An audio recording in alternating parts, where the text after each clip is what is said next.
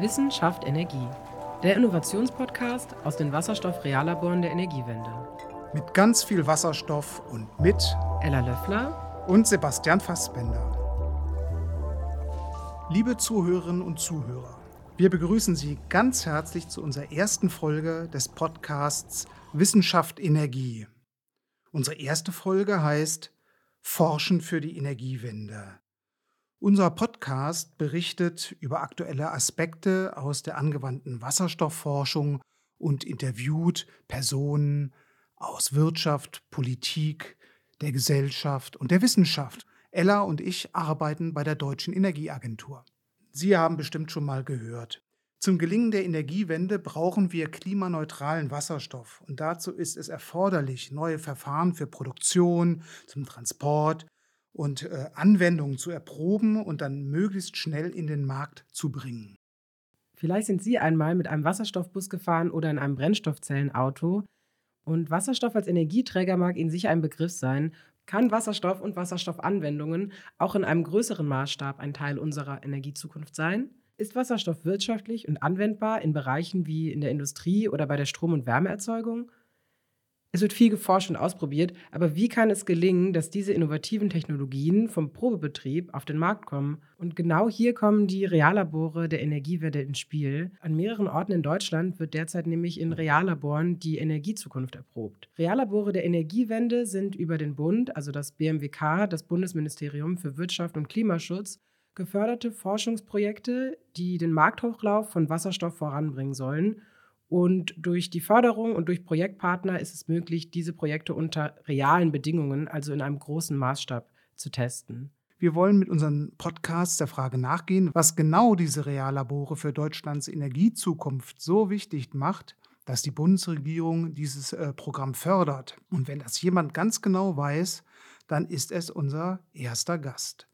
Frau Dr. Rudula Trifonido, Referatsleiterin Energieforschung Grundsatzfragen und Strategie im BMWK, also die Frau, die sich besonders gut mit Energieforschungsförderung auskennt. Macherin der Energieforschungsförderung. Frau Trifonido, wir begrüßen Sie ganz herzlich zur ersten Ausgabe unseres Podcasts Wissenschaft Energie. Ja, hallo und vielen Dank für die Einladung. Ich freue mich, hier zu sein. Wasserstoff gilt als ein Hoffnungsträger mit Blick auf Klimaschutz und Versorgungssicherheit. Was kann die Energieforschungsförderung dazu beitragen, dass innovative Wasserstofftechnologien möglichst schnell marktreif werden? Das Gelingen der Energiewende ist eine gesamtgesellschaftliche Aufgabe und selbstverständlich hat auch die Energieforschung eine sehr wichtige Rolle dabei. Mit der Energieforschung schaffen wir Möglichkeiten für die deutsche Wissenschafts- und auch Innovationslandschaft, aber auch für die Unternehmen in gemeinsamen Formaten Lösungen für die Zukunft zu entwickeln. Gerade bei Wasserstoff ist es wichtig.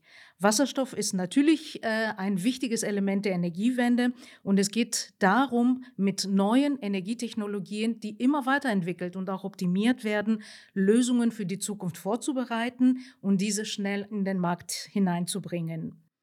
Es ist wichtig, dass der Austausch zwischen der Forschung und der Wirtschaft innerhalb der Forschung, aber auch mit der Politik stattfindet. Aus diesem Grund haben wir im Bereich der Wasserstoffforschung auch ein Forschungsnetzwerk auf den Weg gebracht, das äh, diese Vernetzung unterstützt und auch eine Plattform für diese Vernetzung bildet. Dieses Forschungsnetzwerk hat zwischen äh, am 10. bis zum 12. Oktober einen großen Wasserstoffdialog gestartet. Es ist wichtig, genau diese Plattform zu nutzen, um Erkenntnisse aus der Forschung zu diskutieren und mit äh, der Wirtschaft äh, gemeinsame Lösungen auch für die Zukunft zu entwerfen. Mit Reallabor und der Energiewende haben wir ein neues Format im Rahmen des aktuellen Energieforschungsprogramms vorbereitet, entwickelt und auch angeboten, um genau diese Kooperation zwischen Wissenschaft und Forschung zu ermöglichen und in großen Projekten großtechnische Lösungen für Wasserstofftechnologien in der Erzeugung, in der Speicherung, beim Transport, auch insbesondere in der Anwendung zu ermöglichen, vorzubereiten.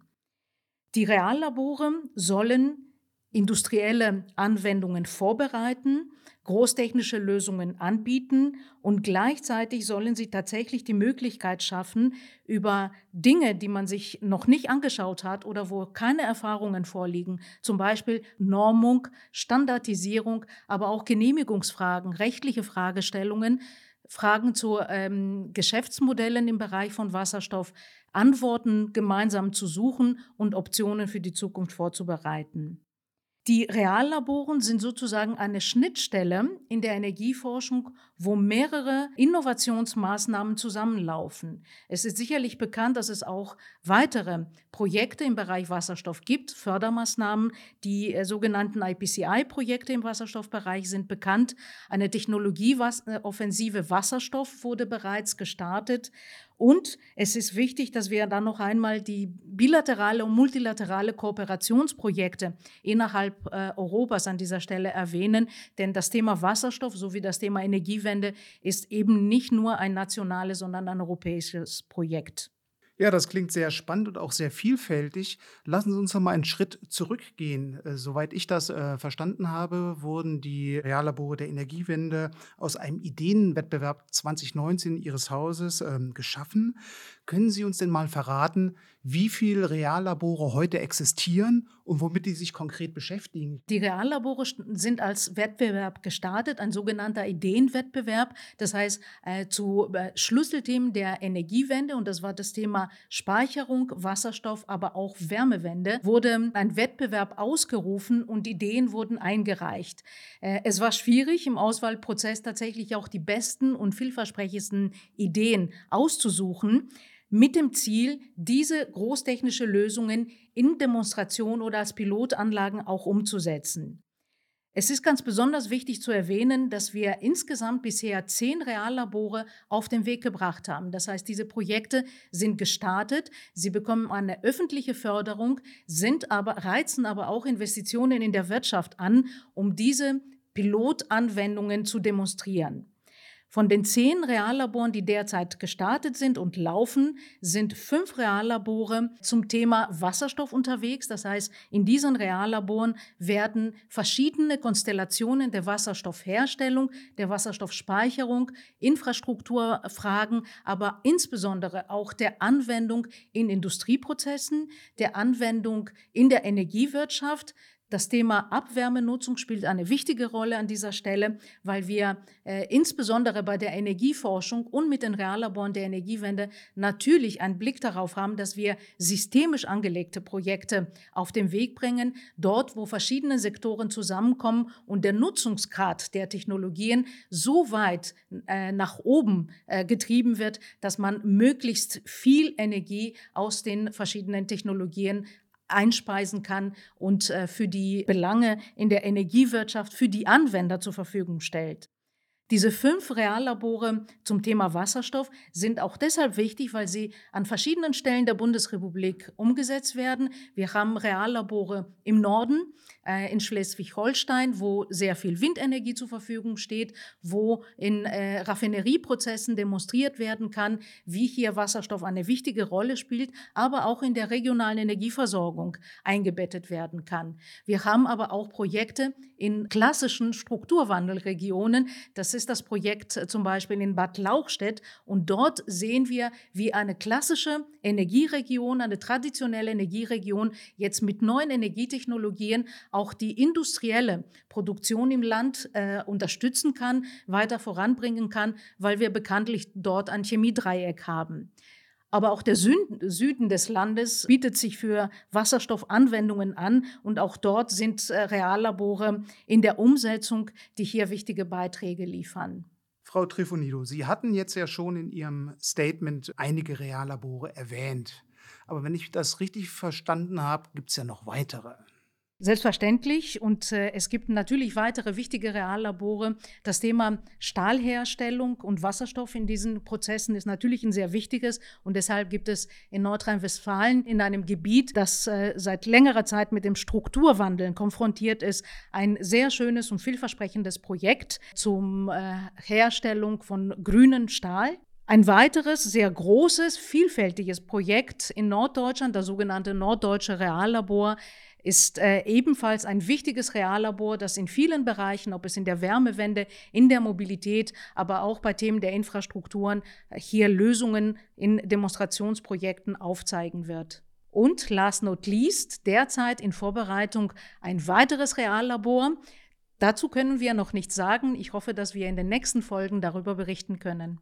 Ja, das klingt alles sehr, sehr hochinnovativ, äh, sehr äh, nach Science, nach ähm, angewandter Wissenschaft. Das ist wahrscheinlich auch äh, notwendig, um Wasserstoff den Stellenwert zu verschaffen, den er auch wirklich verdient hat als eine Säule der Energiewende. Jetzt würde mich mal die Frage interessieren, wie kommen denn die Erkenntnisse, die dort produziert werden, in die Öffentlichkeit? Das kann ja sicherlich auch eine Aufgabe sein oder muss sogar eine Aufgabe sein der Reallabore. In der Tat, es ist wirklich ein wichtiges Ziel der Forschungsförderung generell, aber insbesondere mit den Reallaboren der Energiewende verfolgen wir das Ziel, Übertragbarkeit der Ergebnisse in den Mittelpunkt zu setzen. Diese Reallabore sollen ja die Hochskalierung demonstrieren und die sollen als Blaupausen genutzt werden, um äh, maßgesteigerte Lösungen an anderer Stelle zu ermöglichen. Es ist also deshalb wichtig, schon bei der Auswahl der Projekte diesen Blick zu haben. Und das haben wir auch bei der Auswahl der Projekte tatsächlich gemacht. Es ist uns wichtig, dass diese Erkenntnisse und Ergebnisse einer breiteren Öffentlichkeit zur Verfügung gestellt werden, aber auch den zukünftigen Nutzern, die innovative Lösungen ermöglichen. Aus diesem Grund war es wichtig, diese Reallabore, insbesondere im Wasserstoffbereich, mit einem Transferprojekt zu begleiten. Dieses Projekt bekommt genau diese Funktion, eine Klammerfunktion über alle Wasserstoffreallabore, unterstützt dabei, die Ergebnisse verfügbar zu machen, analysiert die Ergebnisse und stellt die Erkenntnisse in verschiedenen Formaten bereit. Ich glaube, unser heutiges Gespräch ist auch eine solche Möglichkeit, aber es gibt weitere Formate, Workshops, die ähm, eine, ähm, spezifisch zu, zu, bestimmten Themen Antworten ähm, liefern oder zur Diskussion stellen. Es gibt aber auch im, im Web Möglichkeit, Informationen zu bekommen und wir werden auch weiterhin nach geeigneten Formaten suchen, um diese Ergebnisse wirklich verfügbar zu machen. Das war ein wunderbarer Überblick von Ihnen über die äh, Transferforschung zu den Reallaboren der Energiewende. Ich möchte mich bei Ihnen ganz, ganz herzlich bedanken und auch dafür bedanken, dass Sie so einen tiefen Einblick uns gegeben haben. Ich glaube, jetzt wird es für die Hörerinnen und Hörer eigentlich klar oder klarer, was in den Reallaboren der Energiewende so geschieht und warum sie so wichtig sind für uns hier in Deutschland und unsere Energieversorgung. Mir bleibt einfach nur Danke zu sagen. Und vielleicht hören wir uns in der nächsten Folge oder einer der nächsten Folgen ja mal wieder. Vielen Dank. Vielen Dank auch. Transferforschung scheint ja ein Schlüsselbegriff bei den Reallaboren zu sein. Ella, kannst du mir das nochmal genau erklären? Natürlich, aber warum fragen wir nicht einen Experten, der sich mit der Materie ganz genau auskennt? Den Begriff Transferforschung wollen wir nämlich mit unserem nächsten Gesprächspartner vertiefen. Wir haben dazu Simon Pichelmeier von der Forschungsstelle für Energiewirtschaft dem FFE, eingeladen. Er ist dort Leiter für Wasserstoff und synthetische Energieträger und engagiert sich gemeinsam mit Kolleginnen und Kollegen anderer Forschungseinrichtungen in einem Konsortium mit dem Namen Trans for Real. Trans for Real hat es sich zur Aufgabe gemacht, Erkenntnisse und Transferforschung zu den Reallaboren zusammenzuführen und nutzbar zu machen. Einblicke in die Transferforschung. Herzlich willkommen und schön, dass Sie dabei sind. Simon, wir arbeiten ja eng bei der Transferforschung zusammen für die Reallabore der Energiewende. Und ist es okay, wenn wir dich duzen? Selbstverständlich gerne. Lieber Simon, die Begriffe Transfer Real und Transferforschung sind ja bereits gefallen. Kannst du für die Zuhörerinnen und Zuhörer greifbar machen, wie ihr spezifische Forschungsergebnisse aus den Reallaboren in verallgemeinerbares und breit nutzbares Wissen überführt? Genau, also ganz grundsätzlich muss man sich die Reallabor einfach mal anschauen, was das für Projekte sind. Das sind sehr individuelle Projekte, die an bestimmten Standorten explizite Herausforderungen angehen und auch ganz auf sich zugeschnittene Lösungen letzten Endes entwerfen. Und unsere Aufgabe ist es dann, das Ganze zu übersetzen und dazu gilt es erstmal, den Reallaboren gut zuzuhören. Das heißt, wir setzen uns mit denen zusammen, sprechen mit denen, sprechen mit denen über deren Probleme, auch über deren Lösungen und versuchen das im zweiten Schritt dann auch in einen anderen Kontext zu setzen. Das heißt einerseits natürlich auch in den Kontext der anderen Reallabore, mit denen wir auch sprechen, aber auch ganz generell in eigenen Analysen zu übersetzen und entsprechend dann auch in einer anderen Umgebung die Ergebnisse nochmal challengen. Genau, und ganz zum Schluss wollen wir dann auf das Thema Handlungsoptionen hinaus. Das heißt, wir wollen aus den Ergebnissen der Reallabore unsere Reflexion, wie wir das nennen, ähm, dann auch zu Handlungsoptionen kommen und diese Handlungsoptionen sowohl für die Politik auf der einen Seite aufzubereiten, aber auch dann wieder zurückspielen als Lernerfahrungen ähm, zu den Reallaboren, aber auch zu weiteren Industrievertretern oder Vertretern der Forschung. Das ist unser Plan, den wir im Großen und Ganzen mit dem Pro Projekt Transferreal und der Transferforschung verfolgen. Alles klar, das hört sich ja sehr umfangreich an und auch nicht ganz einfach. Was sind die größten Herausforderungen oder wie, wie können denn Hindernisse aussehen in diesem, in diesem Prozess? Ja, die größten Hindernisse ergeben sich wahrscheinlich in erster Linie dann bei den Umsetzungsprojekten, also direkt bei den Reallaboren selbst. Da gibt es ganz generelle, ganz große Umsetzungshürden. Das ist einerseits das Thema Regulatorik.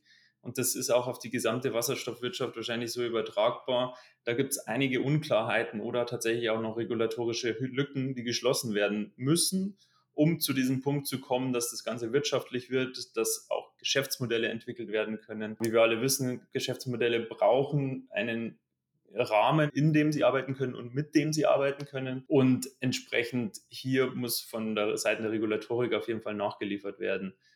Dann gibt es noch die kurzfristigen Probleme oder Herausforderungen. Die betreffen jetzt vor allem gerade diese Themen hohe Preise für Anlagen. Wir alle wissen, die Inflation schreitet schneller voran, als wir das vielleicht vor einem Jahr äh, vermutet hätten.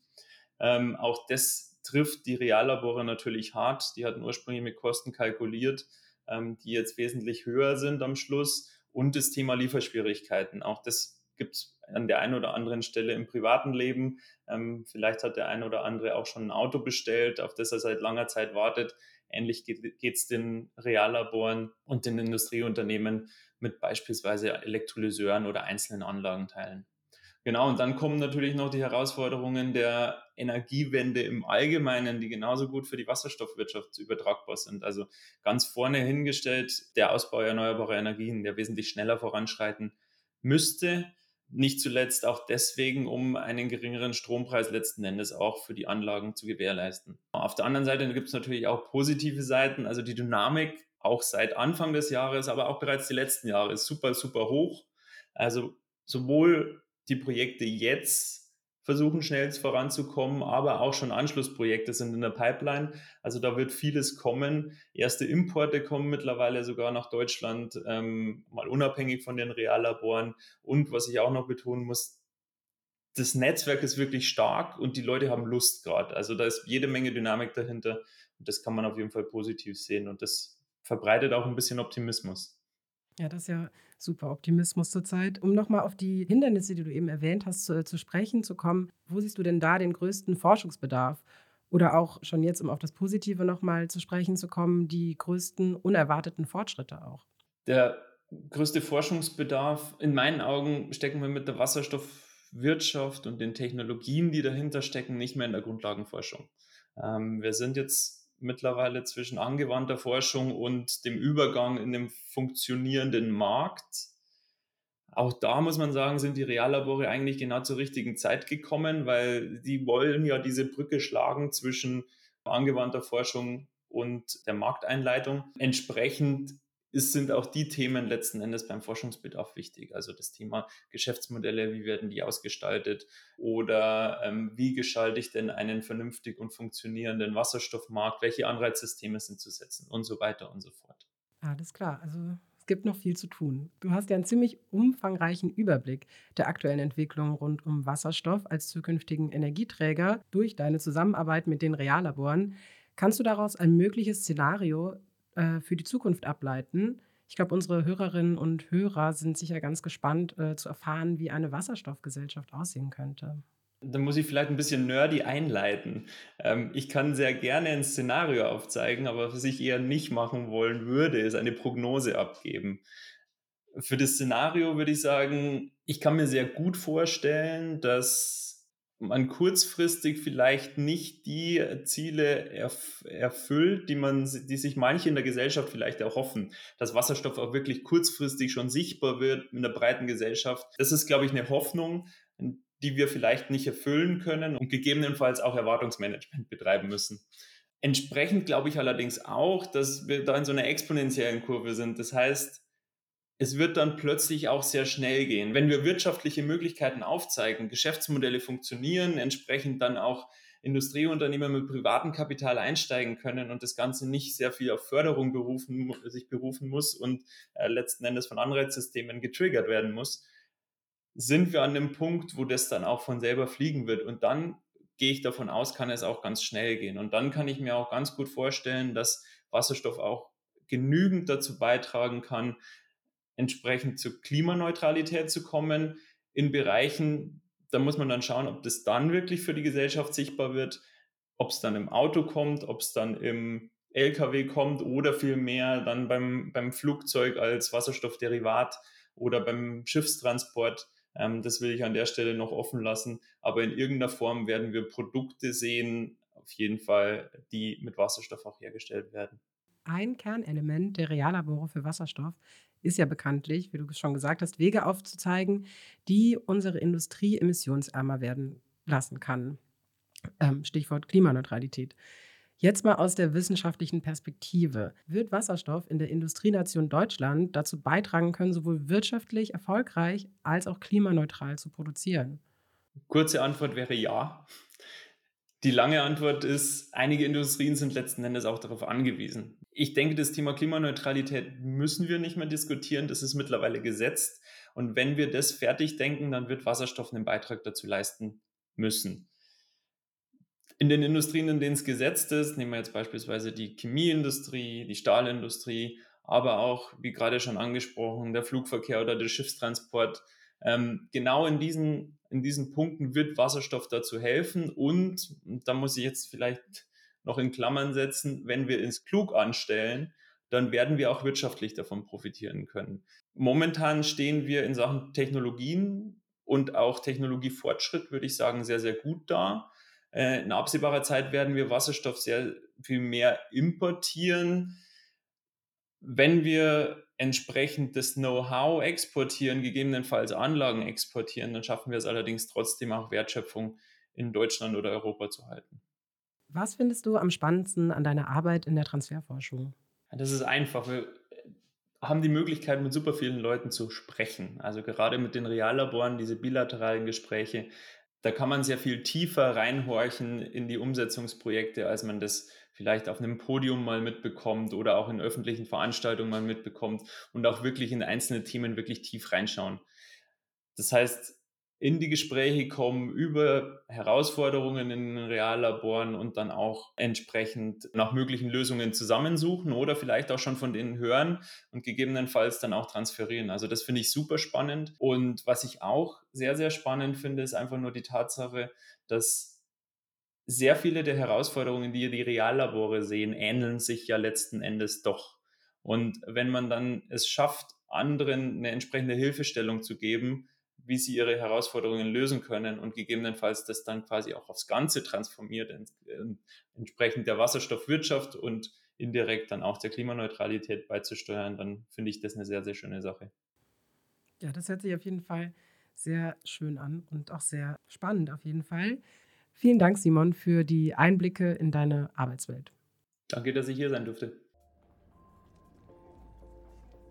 Das war die erste Folge unseres Podcasts Wissenschaft Energie. Wir hoffen, das Zuhören hat Ihnen Spaß gemacht und Sie haben erste Einblicke in die Arbeit der Transferforschung gewinnen können. In den nächsten Folgen erwarten Sie weitere spannende Einblicke in unsere Zukunft mit Wasserstoff. Dann werden wir mit Ihnen und unseren Gästen die neuesten Fragestellungen der Wasserstoffforschung aus den Reallaboren diskutieren. Abonnieren Sie unseren Kanal, denn Wissenschaft Energie. Folge verpasst? Dann besuchen Sie uns auf dieser Spotify und natürlich auf energieforschung.de.